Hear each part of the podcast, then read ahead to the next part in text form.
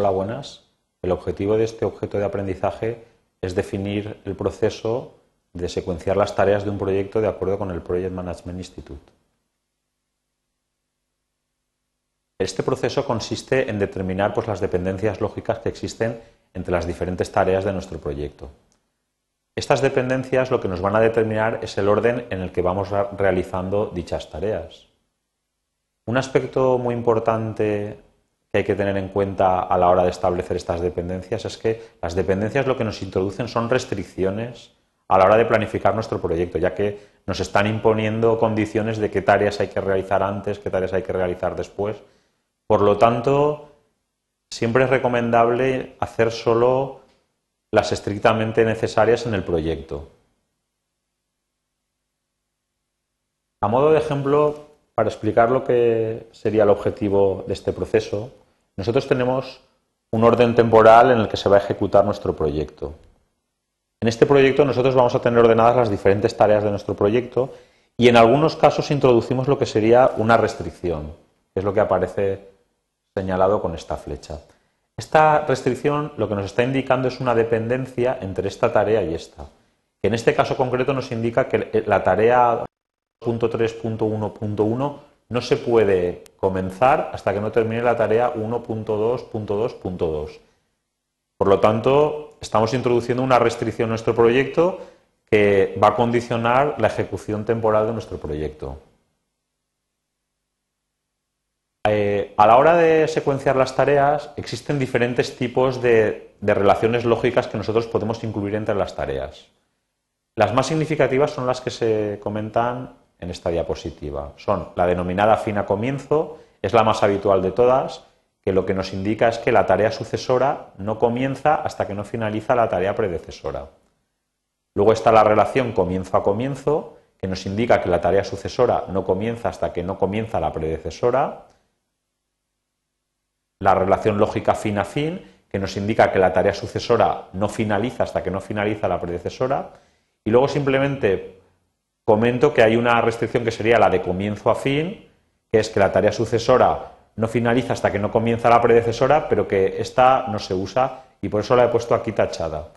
Simplemente la he incluido porque así aparecerían en esta diapositiva los cuatro posibles tipos de dependencias lógicas que existen. En este esquema se representan cómo se suelen representar estas restricciones entre tareas en los cronogramas o en los diagramas de red. Por ejemplo, podemos ver que la relación fin a comienzo normalmente se representa con una flecha que comienza en la parte derecha, en este caso de la tarea A, y termina en la parte izquierda de la tarea B. Esto indicaría como el, final de, esta tarea, esto indicaría el comienzo de esta tarea y y por lo tanto esta dependencia es una dependencia de fin a comienzo. De manera similar, podemos ver que la relación de tipo fin a fin sería en el fin de la tarea A hay una flecha que va hasta el fin de la tarea B. Y por último, pues la relación comienzo a comienzo, vemos que la flecha va desde, desde el comienzo de la tarea A hasta el comienzo de la tarea B. También hay que comentar que las dependencias que nosotros introducimos entre las tareas de nuestro proyecto son de diferentes tipos. En primer lugar están las que denominamos obligatorias. Estas, las obligatorias, son las que las dependencias que realmente existen en nuestro proyecto. Son, por ejemplo, por temas físicos, técnicos, o, o, también pueden ser porque están incluidas en un contrato, que nos obligan a que las cosas se hagan en un determinado orden. A modo de ejemplo, nosotros no podemos construir un edificio si primero no hacemos los cimientos. Eso es una restricción física.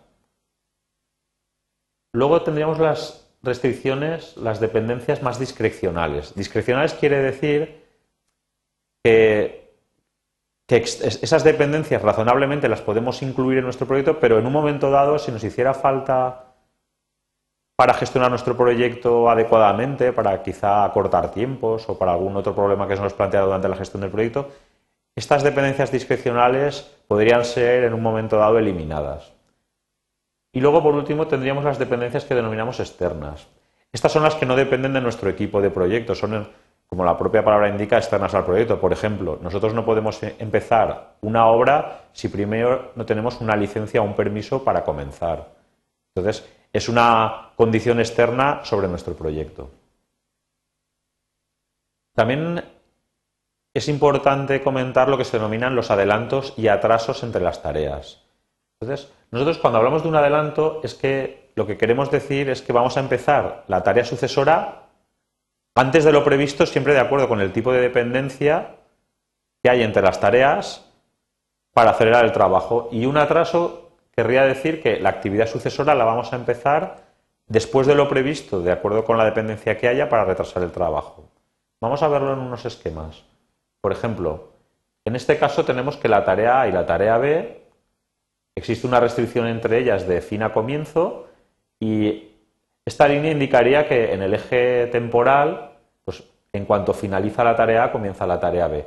¿Qué quiere decir adelantar la tarea B respecto a la tarea A? Pues quiere decir que, el comienzo, lo podemos observar aquí, es anterior a la finalización de la tarea A. Entonces, aunque, aunque mantenemos la, la dependencia, sí que de alguna forma adelantamos el comienzo de la tarea B respecto a la finalización de la tarea.